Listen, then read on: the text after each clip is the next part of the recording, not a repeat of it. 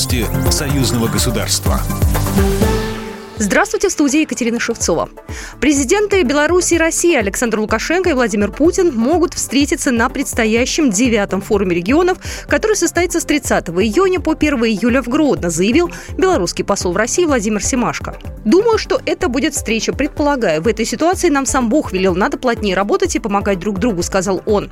В этом году лидеры двух стран встречались уже пять раз. Последний раз, 23 мая, Александр Лукашенко летал в Сочи на встречу с Владимиром Путиным. Экономику союзного государства обсудят 16 июня в рамках Петербургского международного экономического форума. Там состоится заседание за круглым столом «Союзное государство. Экономическая интеграция. Новые задачи».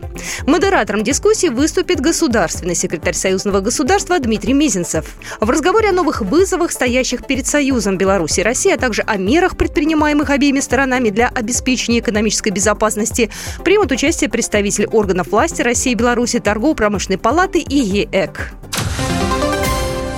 Санкции Запада не помешали Беларуси и России обеспечить свою продовольственную безопасность в полном объеме. Об этом заявил госсекретарь Союзного государства Дмитрий Мезенцев на открытии международной специализированной выставки «Белаграда-2022». Госсекретарь напомнил, что в прошлом году президенты России и Беларуси подписали 28 союзных программ, часть из которых обеспечивает взаимодействие в агропромышленной сфере, а также показывает уровень нашей конкурентоспособности.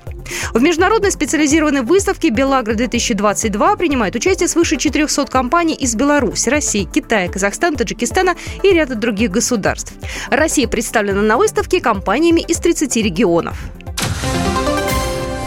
В России стартовали Дни белорусской культуры. Центральный дом кинематографистов в Москве раскрыл двери для зрителей. В афише работы белорусских режиссеров в самых разных жанрах и направлениях.